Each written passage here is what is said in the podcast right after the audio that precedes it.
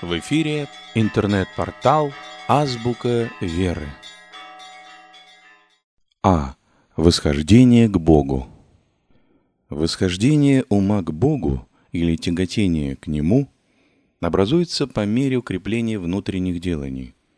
Оно в одних зарождается как семя и зреет на них как на почве, храня потому сие внутреннее для того, чтобы возбудить скорее тяготение к Богу.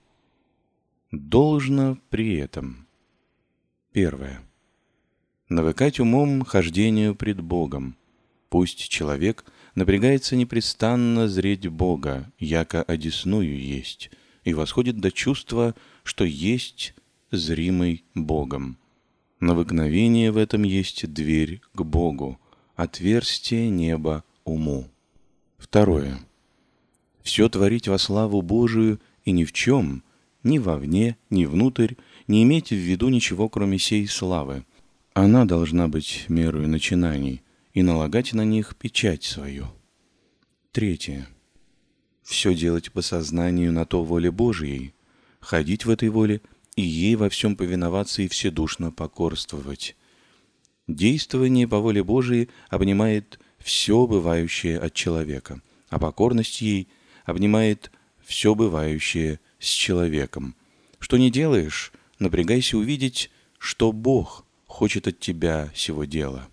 Что не встретится с тобою, прими то, как от руки Господней. Лицо, вещь, случай, радость, горе — все прими с радостью. Всему покорись с охотою, миром, услаждением, несмотря на противность.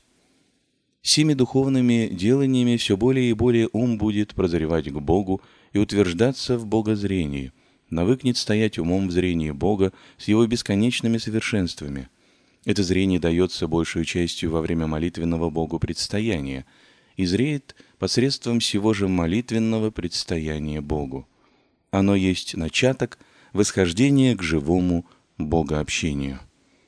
Современно с богозрением является и совершенствуется благоговейное Богу поклонение духом, когда он в болезненном взывании к Богу падает пред ним в самоуничижение, яко тварь, не с болезненным, однако же, чувством, что он есть попираемый и отвергаемый, а с осознанием того, что он приемлемый, милуемый и ущедряемый. Вследствие сего – будут появляться неудержимые влечения внутрь и к Богу восхищение. Стремление к Богу – цель. Но сначала оно лишь в намерении, искомое. Должно сделать его действительным, живым, как естественное тяготение, сладостное, охотное, неудержимое. Только такого рода тяготение и показывает, что мы в своем чине, что Бог восприемлет нас, что мы идем к Нему – когда железо тянется к магниту, это значит, что прикасается к нему сила магнитная. Тоже и в духовном отношении, тогда только и видно, что Бог касается нас, когда есть это живое стремление, когда дух, минуя все, устремляется к Богу, восхищается. Сначала не бывает этого. Человек, ревнующий, весь обращен на себя, хотя и для Бога, но это воззрение на Бога – есть только мысленное. Еще Господь не дает вкусить себя, да и человек не способен, потому что нечист. Он служит Богу, так сказать, безвкусно. Потом, по мере очищения и исправления сердца, начинает ощущать сладость в богоугодной жизни, с любовью и охотою ходить в ней.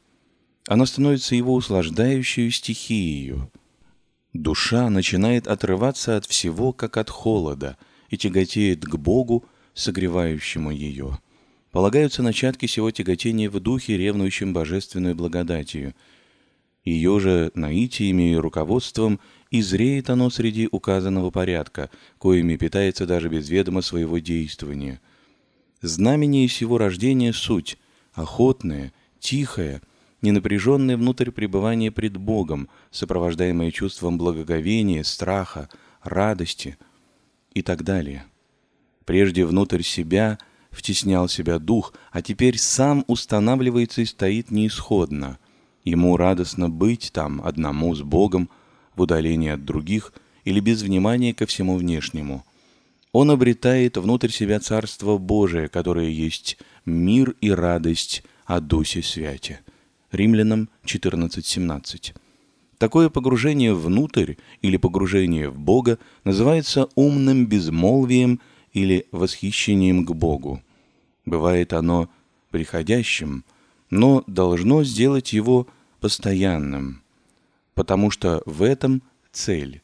Бог в нас, когда Дух наш в Боге истинно, ибо это есть не мысленное общение, а живое, безмолвное, отчужденное от всего погружение в Бога, как луч солнца уносит каплю росы, так и Господь восхищает Дух, прикасаясь к Нему. «Взямя Дух», — говорит пророк. Иезекииля 3.12. Многие святых бывали постоянно в восхищении к Богу, а на иных Дух нападал временно, но часто. Так и начинается и зреет и совершенствуется такое тяготение или вступление в Бога. Божественную благодатью в том, кто ищет Бога искренно, добросовестно, усердно. Существенное условие для сего есть очищение сердца для принятия влекущего Бога. «Чисти сердцем Бога узрят». Матфея 5:8. Потому все доселе указанные подвиги, упражнения и дела – суть необходимое и неминуемое к тому приготовление. Только все они должны быть проходимы должным образом и именно с направлением к всему. Главное здесь хранение сердца, хранилище ревнующего духа, внутрь, условия действительности подвигов, упражнений и дел, когда они идут изнутрь. Успехи варения только извнутрь. Лучший способ образования тяготения к Богу – внутренний. Следовательно, внутреннее делание есть центральное исходище духовной, истинно христианской жизни. Посему у святых отцов оно одно и поставляется единственным путем к совершенству. «Трезвитеся и бодрствуйте, бдите и молитеся», — говорит Господь. Первое послание Петра 5.8, Марка 14.38. Трезвение или хранение сердца – главный подвиг. У святых отцов сюда и направлено все. Все в сердце, ибо что в нем, то и на деле. Решительный же шаг восхождения к Богу в самое преддверие Богообщения есть совершенное предание Ему себя – после коего он уже есть действующий, а не человек. В чем вся сила? Или чего мы ищем? Бога общения, то есть, чтобы Бог вселился в нас и начал ходить в нас, облегся как бы в наш дух, правил и его разумом, и волею, и чувством, чтоб и еже хотите, и еже деете в нас, было его делом, чтобы он был, действуя во всем а мы сделались бы орудием Его, идеемыми от Него, и в помышлениях, и в хотениях, и в чувствах, и в словах, и в делах. Этого ищет Господь, Владыка всяческих, ибо Он один все в тварях делает через твари же. Того же должен искать и понявший себя Дух. Условие к всему боговселению в нас и воцарению или приятию вседействия есть отречение от своей свободы. Свободная тварь по своему сознанию и определению действует сама от себя. Но этому не должно быть так. В Царстве Божием не должен быть кто действующий сам, но чтобы во всем действовал Бог. А этого не будет, пока свобода сама стоит. Она отрицает и отвергает силу Божию – и тогда только прекратится это упрямство против силы Божией, когда падет пред ним наша свобода, или самостоятельная и самоличная деятельность, когда в человеке произносится решительное прошение «Ты, Господи, твори во мне, что хочешь, а я и слеп, и слаб». В этот-то момент вступает сила Божия и дух человека и начинает все действия свое. Итак, условие Боговселения в нас есть решительное предание Ему себя. Предание себя Богу есть внутреннейший, сокровеннейший акт нашего духа, мгновенной, как и все, но не мгновенно достигаемой, а зреющей постепенно, продолжительно или кратко, судя по умению и благоразумию делателя-христианина. Начало его полагается в первом обращении, ибо там кающийся, полагая обет, непременно говорит «Буду бегать зла и творить благо, только Ты, Господи, не оставь меня Своей благодатную помощью». С этим расположением он и вступает на поприще подвижничества и ревностно действует в нем, в чаянии приятия Божией помощи. Но видимо, что здесь впереди идет его ревнование. Божие же действие последует за ним. Это необходимо и по настроению начинающего, и по намерению Божию. Начинающий хочет потрудиться ради Господа, услужить Ему и трудиться. Этим образуется у него благонадежность и как бы смелость воззрения на Бога. Но очевидно, что это не должно так оставаться. Необходимо, чтобы человек последовал влечению Божию, погасив самочинное ревнование. Следовательно, человеку не должно оставаться в первом своем настроении, но не ослабляя той же ревности, надлежит подчинять себя Богу, вводиться под Его мановение, приучиться последовать Его внушениям и влечениям. Тайна всем намекается, когда говорится Петру. «Когда ты был юн, поясался сам и ходил, куда хотел, а когда состареешься, ин тебя пояшет и ведет, а може не хочешь их. Иоанна 21:18. Сначала сам ревнует человек, а потом говорит: "Сам, Господи, ими же веси судьбами, устрояй мое спасение, как связанный буду идти, куда повелишь". Это и есть акт решительный Богу преданности. Первый род деятельности так благовиден и красен, сколько плодов, потому-то он может привязать к себе навсегда. Но этого должно опасаться, потому что это будет то же, что потеть над неблагодарную землею. Много песку и камней, а нет жизненности. Надо стараться, отшедший от нее, перейти в богопреданность. Правда, она некоторым образом и сама может расти в продолжении первого делания. Однако же должно следить за этим растением и способствовать ему, или лучше принимать образуемое и растимое. Собственно, и тогда действуя есть Бог, ибо без Него мы ничто, но человек говорит «Я избрал, я хотел, я трудился, и Бог помог». И хотение, и избрание, и труды – суть тоже добрые дела и, следовательно, Божии, но человеку за хлопотами и усилиями думается, что тут его сила. Потому совершающийся внутри переход от ревности к Бога преданности ревностной есть не что иное, как раскрытие и явление нашему сознанию действия Божия в нас или в устроении нашего спасения и очищения. Ревнущий вразумляется о всем частыми неуспехами при всем усилии, успехами нечаянными и большими без особого напряжения, ошибками и падениями, особенно вразумительными, как отступлениями благодати. Всеми ими приводится человек к мысли и вере, что он ничто, а все Бог и его всесильная благодать.